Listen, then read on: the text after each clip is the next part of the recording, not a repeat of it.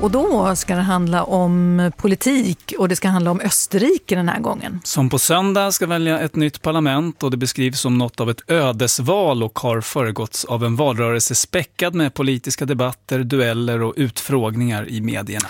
Och samtidigt så finns det ett stort behov av grundläggande information om hur det politiska systemet fungerar. Särskilt för de som ska rösta för första gången och inte har någon samhällskunskap i skolan. I Österrike så får man rösta i nationella val redan som 16-åring. Das erste, was ich von der Post bekommen ist, also war ein Brief Sie dürfen jetzt wählen. Ich habe mich voll gefreut, weil ich sehe vad meine Hejer Shelley fyllde nyligen 16. Hon blev överlycklig över brevet som bekräftade att hon får rösta i valet. Nu ser hon fram emot söndag morgon när hon med föräldrarna och de äldre syskonen går upp tidigt för att bege sig till vallokalen. Och vilket parti som ska få hennes röst vet hon redan. Jag gör som mina föräldrar, säger hon. Så det blir Socialdemokraterna med den sittande förbundskanslern Christian Kern. De andra, högerpopulisterna FPÖ och de konservativa ÖVP, är för hårda i tonen tycker hon. SPÖ är mycket lugnare och vänligare. Meine Frage ist, habt ihr etwas gelernt über die Positionen und über die Unterschiede? Ja. ja. Was ist denn da? Idag är hon och hennes klasskamrater från den yrkesförberedande Polytekniska skolan nummer tre i Wien på besök hos Miljöpartiet de gröna. De har just avslutat elefantrundan. Så kallas valdebatterna med företrädarna för de största partierna och här är det namnet på ett spel om de olika partierna och deras ståndpunkter. Und diese Form von politischer Bildung gibt es halt nicht so in strukturierter Form an Schulen. Und deswegen sieht einen großen Aufholbedarf. I skolan saknas strukturerad undervisning om det politiska systemet, berättar Dieter Zirnich. Det är beroende av lärarnas eget intresse och engagemang eller bygger på privata initiativ som den organisation han leder. Neuval, nyval som vänder sig till nya som får välja och stöds av alla partier i parlamentet utom FPÖ. Dieter Zirnich kallar sig politisk och digital entreprenör. När han såg hur illa det var ställt med grundläggande kunskap hos många ungdomar om politik och samhällssystemet började han utveckla lättillgängliga, lekfulla sätt att lära sig mer. Ett exempel är kortspelet Elefantrundan. Es gibt mehr politische Themen außer Migration und, und Ausländer. Här lär de sig om fler teman än migration och utlänningar som annars är det som dominerar och som är lätt att haka på för att det cirkulerar så mycket förenklade och dramatiska budskap. De som inte har någon koll på politiken känner åtminstone till HC, som han kort och gott kallas i Österrike. Heinz Christian Strache, partiledaren för det främlingsfientliga FPÖ, känd för sina grova och drastiska uttalanden mot invandrare och islam. Nichts gegen HC, aber wie er sich ausdrückt, wie er sich so hinstellt, seine Kommentare mit Islamismus är erstmal das einzige was ich hasse wenn man das rausschließt. Också 16-åriga Hadjer som är född i Österrike men har föräldrar från Tunisien och Frankrike pratar mycket om Strache och tycker att han verkar häftig. Men hans kommentarer om islam avskyr säger hon. Äh, Massenzuwanderung gestoppt wird und äh, wir auch die drohende und Fehlentwicklung der Islamisierung auch in Österreich stoppen. Wer sich illegal auf den Weg macht nach Europa mit dem Schlepper, der soll keine Chance haben, bei uns einen Antrag zu stellen. Valrörelsen som går mot sitt slut har helt dominerats av migrationsfrågan.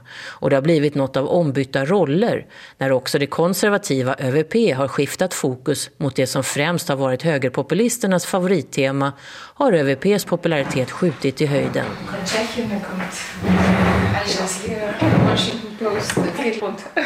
Och statsvetarprofessorn Sylvia Kritzinger vid Wiens universitet har dagens stafettlopp just börjat. Tjeckiska medier, Al Jazeera, Washington Post står näst i tur för att söka svar på vad som pågår i det politiska Österrike. Och det är fenomenet Sebastian Kurz som väcker stor förundran. Utrikesministern som i våras tog över partiledarposten för det konservativa folkpartiet ÖVP och har goda chanser att bli Europas yngste regeringschef. En Persönlichkeit, die es geschafft hat, sich als neue politische Persönlichkeit zu positionieren, was erstaunlich ist. Da det märkliga är hur han lyckas framställa sig som förnyare och outsider. Visserligen är han ung, men som 31-åring har han tillbringat större delen av sitt vuxenliv i regeringen. Integrationen. Oavsett om det handlar om socialförsäkringar, arbetslöshet, utbildning eller kvinnofrågor så kopplar han brister och problem till invandringen. Bildungspolitik äh, oder gar um Frauenpolitik geht. Es ist immer dieser Connex mit eben Migration da. På det viset har Kurz lockat tillbaka sympatisörer som de gångna åren vänt sig till FPÖ och bidrog till att högerpopulisterna under ett par år var störst i opinionsmätningarna. Efter att det internt splittrade ÖVP har genomgått en total ansiktslyftning och gjorts om till partiledarens personliga kampanjorgan med namnet listan Sebastian Kurz har de dragit ifrån och ligger med god marginal före både FPÖ och Socialdemokraterna SPÖ. ÖVP solches ist. ÖVP har utvecklats till något av en light-version av FPÖ, säger Sylvia Kritzinger. Ofta är det svårt att skilja dem åt. Stängda gränser, läger i Afrika Afrika för asylsökande, sänkta bidrag för flyktingar är krav som båda partier har.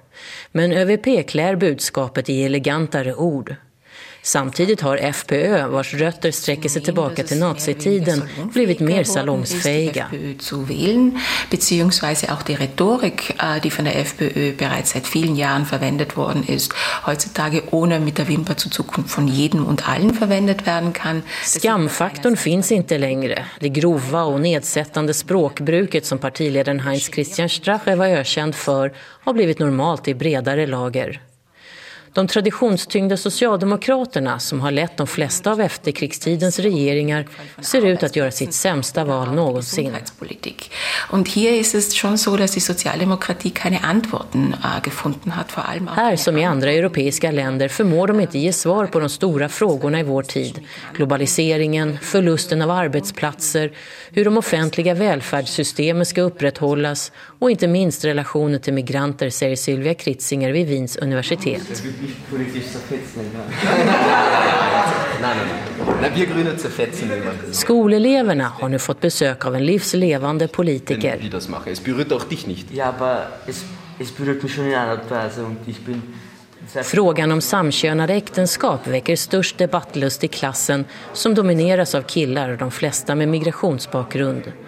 28-årige Julian Schmidt från De gröna är parlamentets yngste ledamot. Han håller med om att det behövs förnyelse, men fixeringen vid Sebastian Kurz ungdom tycker han är överdriven. Man kan ju också ung sein och sehr, sehr ähm, retro Ansichten haben. Att man är ung hindrar ju inte att man samtidigt är bakåtsträvande, säger han, och befarar att Österrike ska röra sig bort från Europa och bli mer slutet och se till sina egna intressen, liksom grannländerna i öster. Wirklich Richtungsentscheidung, ob, ob Österreich eher Richtung Ungarn geht, Richtung Orban oder eher Richtung äh, Europa. Ja? Richtung, det handlar om ett ödesval, tycker de grönas parlamentsledamot Julian Schmidt. Han står visserligen högt upp på listan, men det är inte alls säkert att de gröna ens kommer in i parlamentet den här gången. Vi haben natürlich in Österreich die Situation der großen Koalitionen. Valet avgörs visserligen av förhållandena i Österrike, säger statsvetaren Silvia Kritzinger. Framförallt längtan efter förändring, efter de återkommande men allt mer handlingsförlamade stora koalitionerna mellan konservativa och socialdemokrater.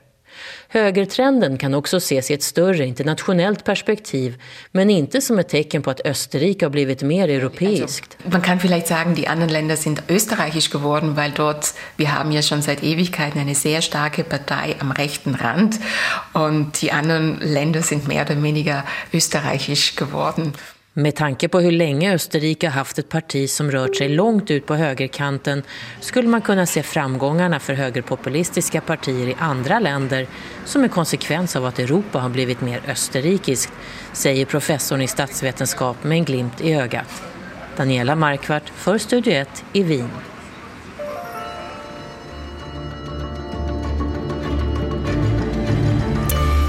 Och då